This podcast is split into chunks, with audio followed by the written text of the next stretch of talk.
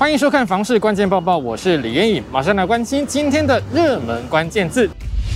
今天的热门关键字就是危老重建。台北市的危险老旧建物重建计划，地主自地自建的成功案例又多了一例了。建管署表示，这个案子是在北投区的泉源路，基地面积是二一二点五一平方公尺，也就是大约六十四坪左右。预计新建地上十一层、地下两层的 RC 建筑。我们可以看到建管处提供的老屋照片以及改建之后的完工示意图，对比真的是非常大。建管处说，这个围老重建案原本是五层楼的老旧公寓，屋龄大约是三十到四十年。原本的建物内部已经老旧破损，也有管线外漏的情况，所以屋主们就团结起来，委托开发公司来新建管理，并且协助银行契约贷款以及工程管理。短短四年多就完成了沟通整合，加上建管处的行政协助，顺利通过围老重建计划，并且获得。四十趴的容积奖励，未来屋主居住环境不但更安全舒适，也拥有比原先房屋更多的空间。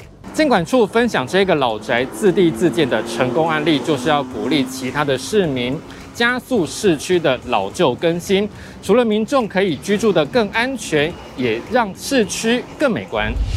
今天的精选新闻来关心台北市的成功都更案例。就在十二号的上午，延寿国宅 J 区正式拆除，未来将改建为二十一层楼的 SRC 建筑，总共有四百九十户。负责都更改建的中华工程可以分回一百五十四户，将会推出四十到四十七平的大三房作为主力商品。延寿国宅 J 区基地面积超过三千平，原本的建筑物经过鉴定是高氯离子混凝土建筑物，也就是俗称的海砂屋。中华工程在一百零一年开始推动都更，经过长期沟通协调，达到百分之百整合成功。这也将是中华工程在民生社区所执行最大的一件都更案例。再来，我们来看到一则桃园市法拍屋的消息。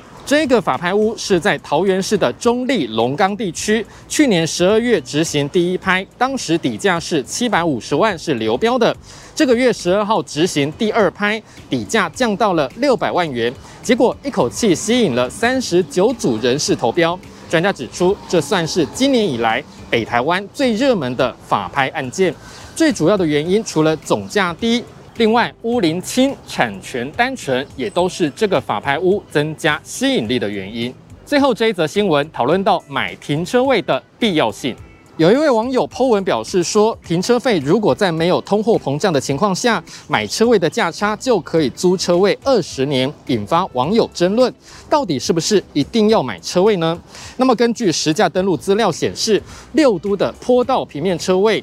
最贵的就是台北市，平均每一个现在要两百六十万元。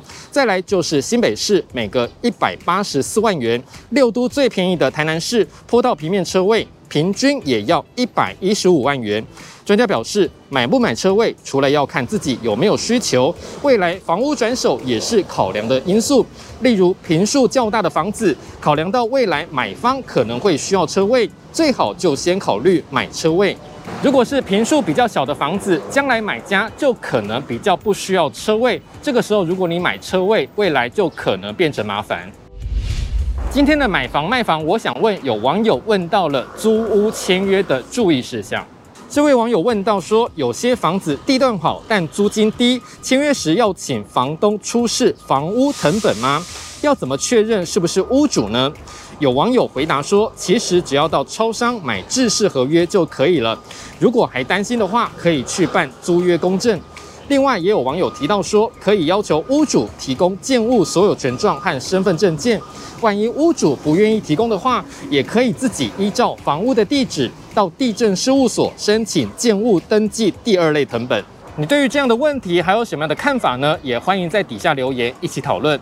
如果想知道更多的房市资讯，也欢迎点击底下资讯栏的连结。感谢您的收看，我们再会。